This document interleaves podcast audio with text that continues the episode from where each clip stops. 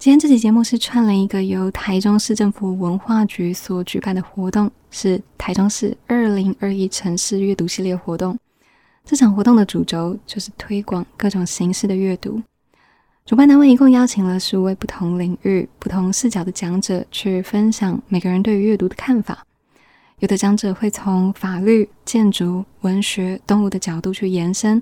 有的讲者则会从物理治疗、在地饮食、摄影、电影剧本等等的不同面向去进一步讨论他们对于阅读的理解。那我很幸运的呢，在去年年底的时候也加入了这一场活动。原本的计划是在今年六月底的时候会到台中跟大家以一个小型讲座的方式见面，但是因为疫情的关系，所以这个讲座我们就调整成了最安全的距离，也就是空中 podcast 的形式来跟大家聊这个话题。那今天这期节目的内容跟模式就会跟过去不太一样。我们今天这期节目非常开心的邀请到了一名主持人，Podcaster 诺曼来跟我们大家一起聊一聊阅读这个主题。我们欢迎诺曼。Hello 耳朵，Hello 所有喜欢 Podcast 的朋友，大家好，我是 Norman，就你慢慢聊的 Norman。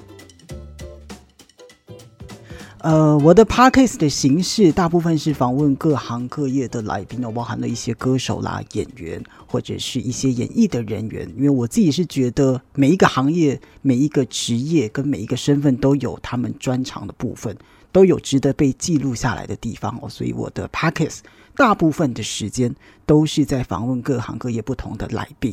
今天非常开心可以上耳朵的节目，然后一起来聊聊哦。因为其实就访问来讲的话，呃，相信耳朵对于阅读这一件事情是蛮专精的。访问人来讲的话，阅读也是非常的重要哦。不知道耳朵在平常像有没有机会跟大家分享一些事情的时候，阅读书籍啦，或是阅读书本，是不是你的一个生活习惯？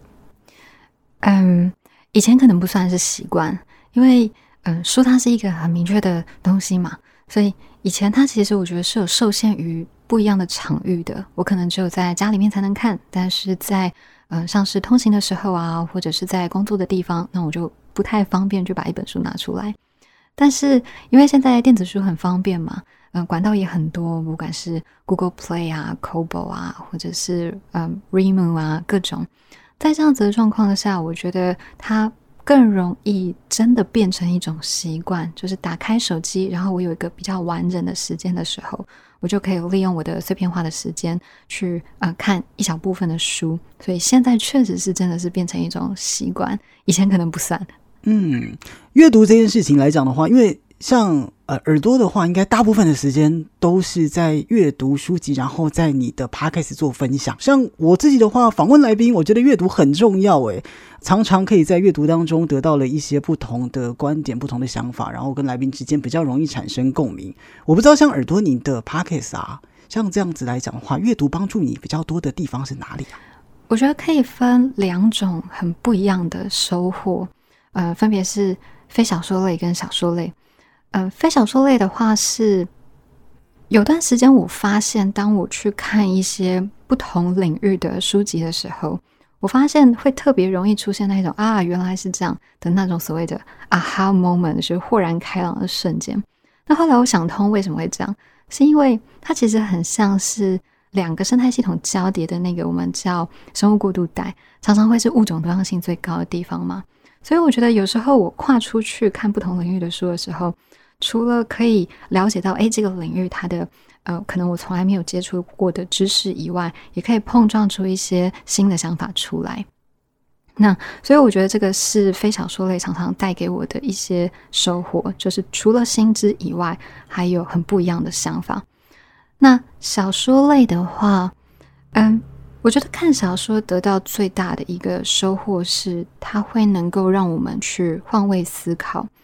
因为其实，在看小说的时候，我们就是进到这个作者的大脑去游泳，或者是进到这个主角的视角去理解这个世界。那我们就可以看到说，诶，这个人他在特定的环境下，他可能做了什么样的选择。那我觉得某种程度上，除了让我们能够有换位思考的这种同理心以外，还会能够少犯一点错。因为你就看到主角做了这样子的事情，那没有没有没有 work out，那我们就会换另外一种方式。嗯，讲到阅读，好像就是很多人会。把阅读这件事情，就是好像想到以前学生时期，呃，读书是为了考试，但就像耳朵说的，小说就是蛮放松的吧？你自己读。小说的过程当中，有没有哪一本的小说是你印象还蛮深刻？在你呃，不管是成长过程当中，或者是你现在在做节目的时候，我还蛮好奇，因为我是一个看小说容易睡着的人，所以蛮好奇有没有推荐什么样的书啊？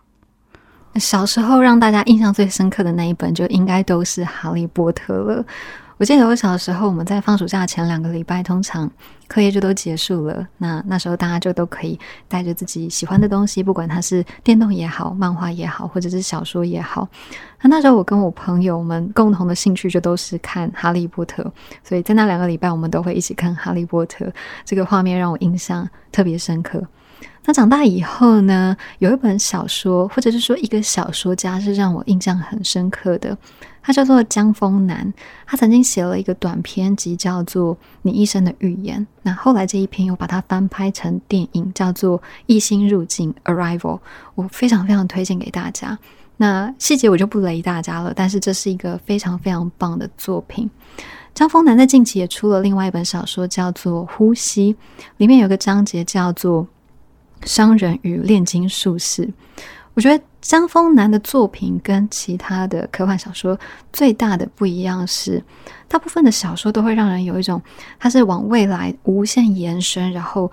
塑造出一个你从来也没有想象得到的世界。但是江峰南的小说会让你觉得，即使是在这样子的一个宏伟的世界，它还是有一种很内省、很内敛的的一种普世的人性在里面。我觉得这个是我很喜欢江峰南，然后他的小说让人印象特别深刻的原因。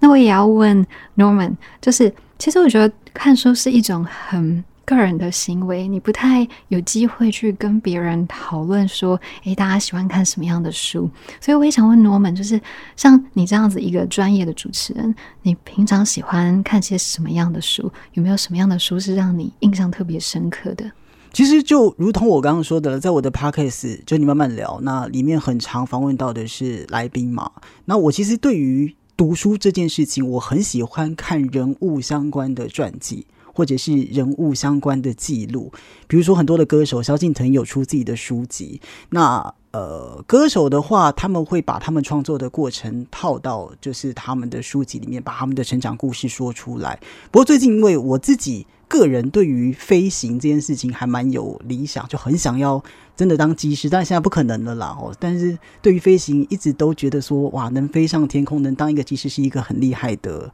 职业。所以呢，我最近也看了蛮多的书籍，可能就是包含了空中小姐啦，或者是就是呃，机师在他们考机师的过程当中所经历到的一些事情啊，经过了哪些关卡，然后还有一些什么学长学弟制啊，学姐学妹制。因为我觉得这样子的阅读方式。对我来讲比较贴近我的生活，就是可能生活当中就会遇到跟他们类似一样的状况。这也要讲到，就是我觉得阅读一本书啊，我是一个对于阅读比较没有那么专精的人，所以如果能阅读到的是跟我的生活是有息息相关的，我会比较容易读下去啦。所以我刚刚听到像耳朵说的《哈利波特》这样的书。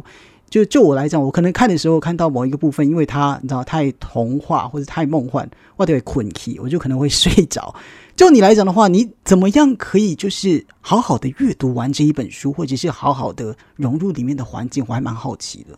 嗯，我觉得当初之所以《哈利波特》会让我们很容易产生共鸣，或者是很容易进入这个霍格华兹的世界，有很大一部分的原因是它的出版是非常贴近我们的小学生的生活的。哦，举个例子来说，我印象很深刻是那时候我们放暑假的时候，《哈利波特》也会跟着放暑假。那我在看的时候，我就会有一种，哎，其实我们是生活在同一个世界，只是我是一个麻瓜，他是一个巫师。我觉得是因为出版社。有这样子的一个操作，然后让我们让读者有一个更沉浸式的体验。嗯，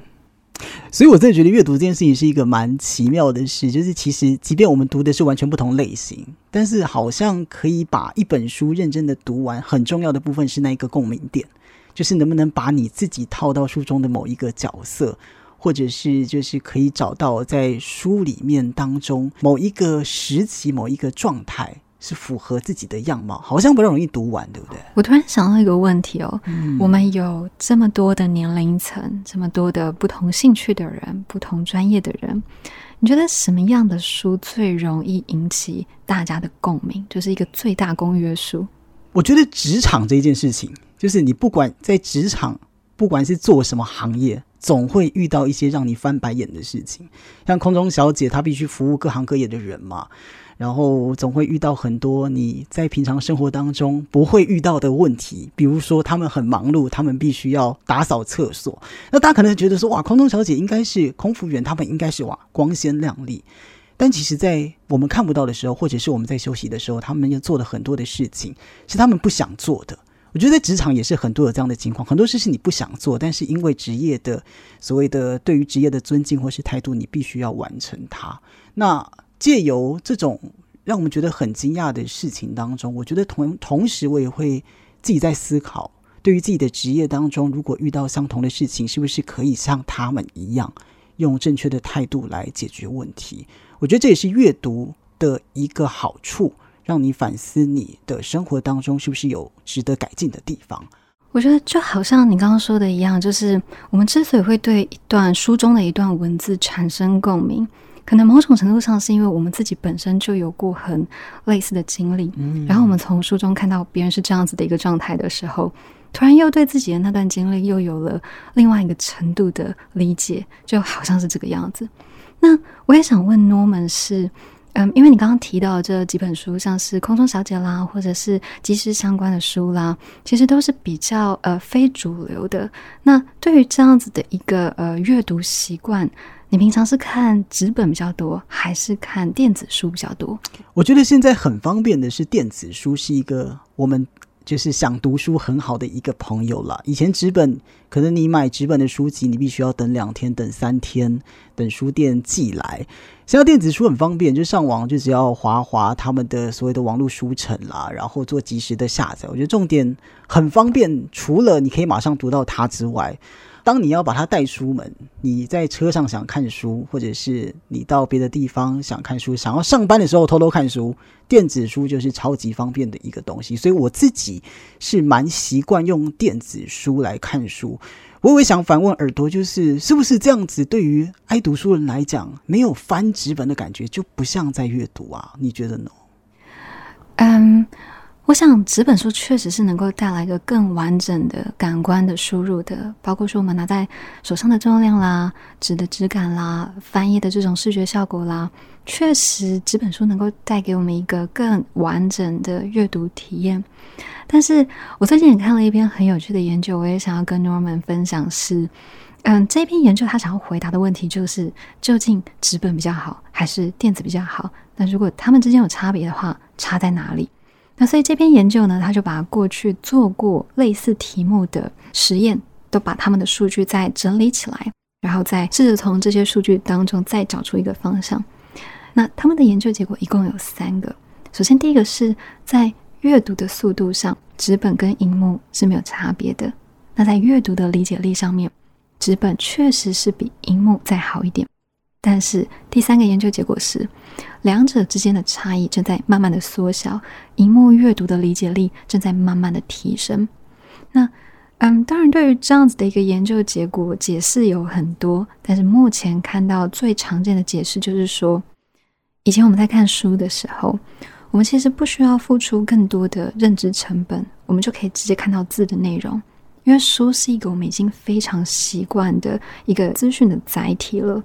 但是荧幕并不是这个样子，它刚出来的时候，可能嗯字很小，或者是字体都非常的挤，等等的。但是随着这些呃电子阅读器也好，手机也好，变得更加的人性化，我们开始可以针对不同年龄层而去调整字体的大小，或者是针对自己的喜好去调整字距啦、行距啦。当我们开始对荧幕越来越适应的时候，这个理解力自然就提升了。这是这个研究的结果跟解释。我一直觉得这个很有趣，我觉得他回答了非常多我这么多年来的疑惑。是。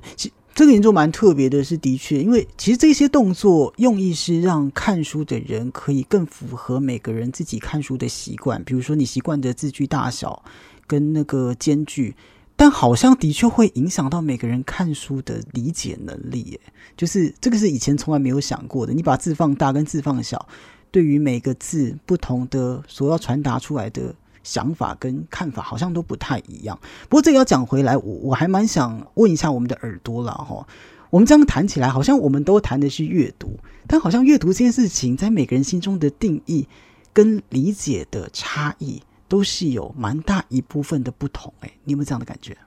其实我前阵子也在思考这个问题。这个问题其实跟耳朵书签、书签这两个字有关。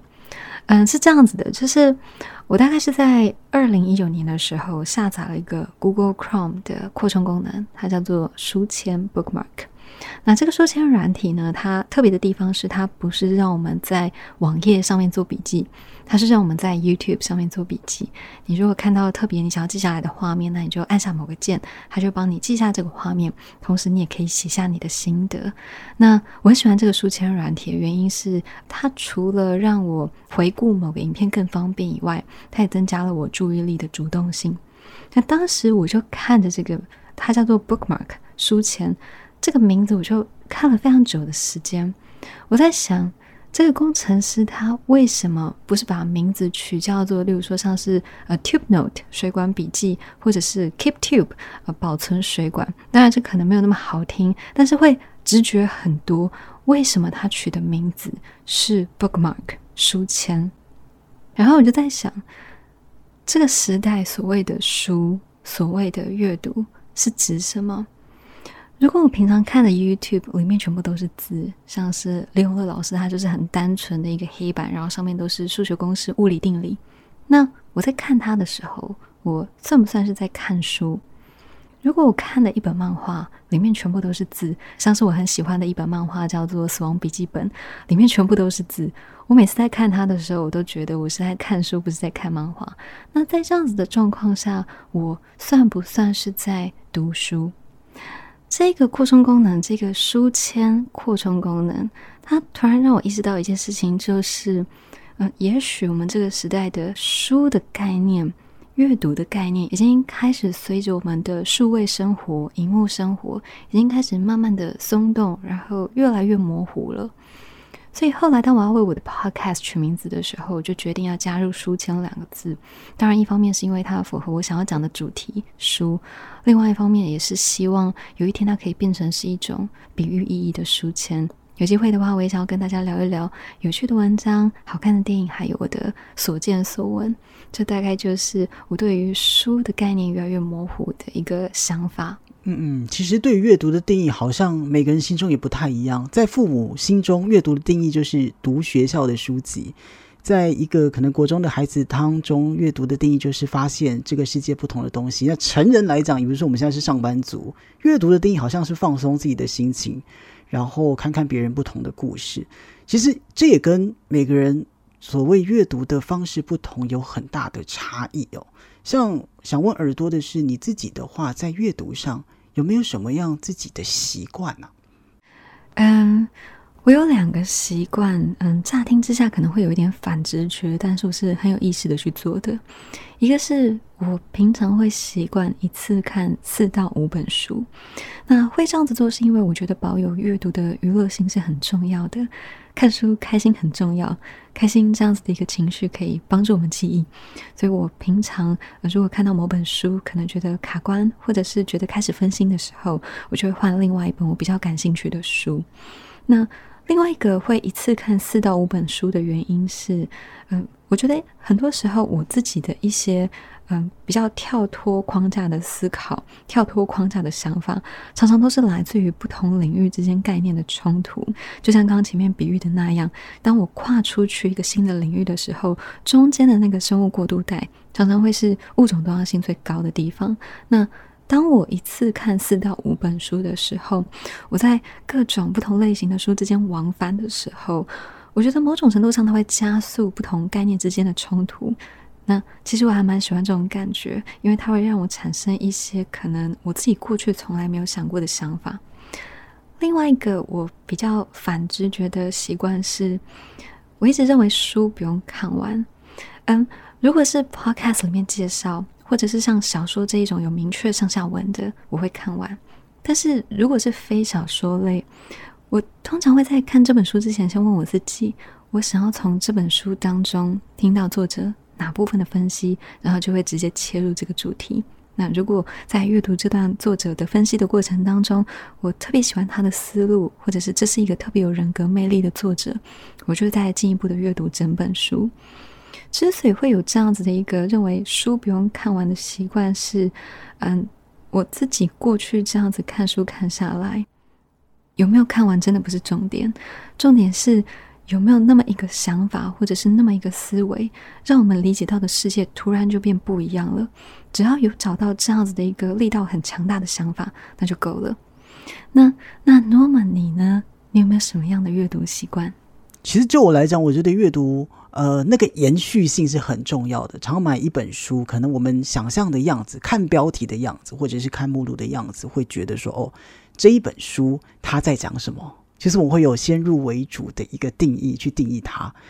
呃，我这样讲好了，可能我买的五本书当中有三本书都不是我原本想象的那个样子，可能他分享到中间到后面都有点变调。我觉得这也跟现在人很爱看剧。有时候一个偶像剧或者是一个什么日本的戏剧，到最后都会被大家骂说，呃，怎么就是到后面随便演？我觉得那也不是随便演，相信每一个演员，呃，都是还是很认真的投入在那个剧情当中。我也相信每一个作者在写书的时候，都努力的把当初要写这本书的初衷写进去。不过，我觉得那就是卡在我们很常有的那个刻板印象跟既定的印象，觉得说，哦，他应该怎么样去发展？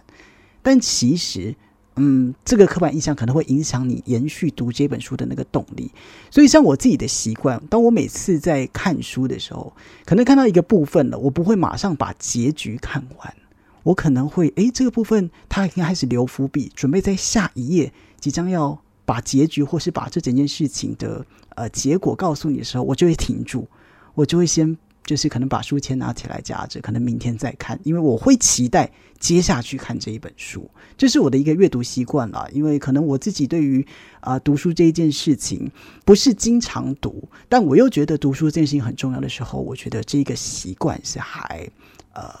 蛮受用的。我觉得也可以提供给所有呃喜欢阅读或是有冲动想要阅读的人一个参考的一个方式哦。我发现我们刚刚一开始讨论的时候。我们讨论的核心是书，呃，所谓的阅读的前提也都是书。但是我发现这样子一路讨论过来，我我们都同意一件事情，就是阅读在这个时代，它其实已经变成是一种更广义的接收新知了。啊，包括说我看的资讯量比较大的 YouTube，或者是 Norman 刚刚提到的他的职场上的观察，某种程度上都可以算是一种现代的阅读。那我想问 Norman。嗯嗯，在这种更广义的阅读的状况下，你平常接收的心智的管道有哪些呢？我觉得我吸收知识跟吸收所谓近期流行的东西，并不一定是来自于文章或者是阅读，可能是来自于所谓的购物中心或者是购物网站所寄给我的 DM，因为它所呈现出来的东西会让我发现或者是让我了解说，哎，最近。呃，流行什么东西啊？或者是哎，最近要过什么样的节日了？我觉得这个是蛮特别的地方，跟以前所谓的阅读有点不太一样。我不知道耳朵是不是要问这样子相关的问题，但是我觉得的确有阅读在于，因为现在很多的不同的媒体或者是不同提供的资讯，吸收到我们的，比如说信箱也好了，或者是我们的这个社群软体当中。我觉得变得多元了，而且并不一定是要看文字或是看文章才有办法吸收。像耳朵你自己的话，平常像是吸收知识啊，除了看书之外，还有什么其他的方法吗？我也还蛮好奇的。我平常比较常用来接受心智的管道是 email，我会订阅一些电子报，还有会在脸书，嗯，订阅一些我可能还蛮喜欢听听他们意见的专家学者或者是作家。但是后来我看了一本很有趣的书，它叫做《数位极简主义》，呃，台湾的翻译是“深度数位大扫除”，但是我都习惯用“数位极简主义”称它，因为这样子更直觉。它的英文原名是 “Digital Minimalism”。这一本书核心的想法是：你的价值观是什么？那你所使用的这个数位产品就应该要去围绕着这个价值观。作者之所以会提出这样子的一个想法，是因为很多时候我们为了要接受薪资，或者是我们为了要让我们的生活过得更便利一点，我们会去使用社群媒体当做我们的资讯来源，就像我这个样子。但是他提出一个疑问是：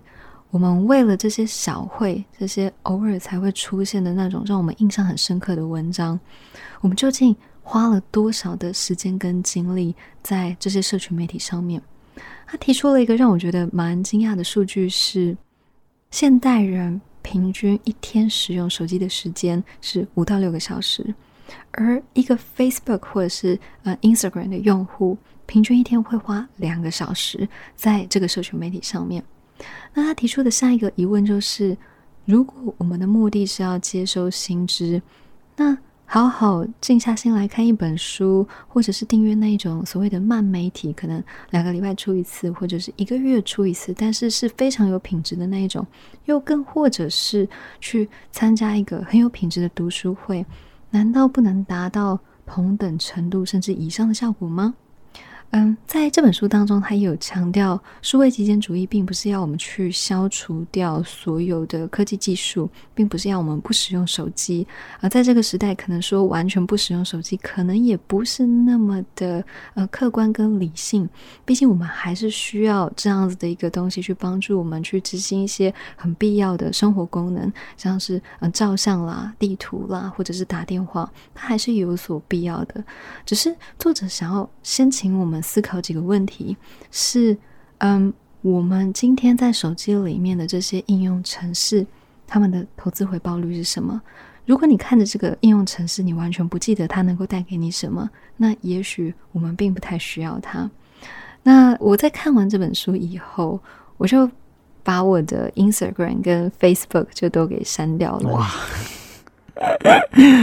哦，所以这个的确了，我们。因为数位时代的来临，很多的事情都被蒙蔽在数位之后。所以我们一直在讲哦，阅读这件事情并不一定是要在书本或者是文本上进行，但呃，透过数位，所谓我刚刚讲，比如说我是从广告上，或者是从一些这个数位的这个文字上来获取知识，也要思考一个问题，就是是不是我阅读的东西是已经被挑选过，或者是已经被。很多的商人也好，或是有心人是刻意的捏造出来的所谓阅读的内容哦，所以还是鼓励大家了。我觉得今天跟我们的耳朵聊到也很开心，就是即便现在大家对于阅读真的比较少了，但是如果有机会，希望大家还是可以拿起书本，然后呢，在每个作者的文字上去做钻研。我觉得这个是生活当中会增添你蛮多光彩的一件事情啊。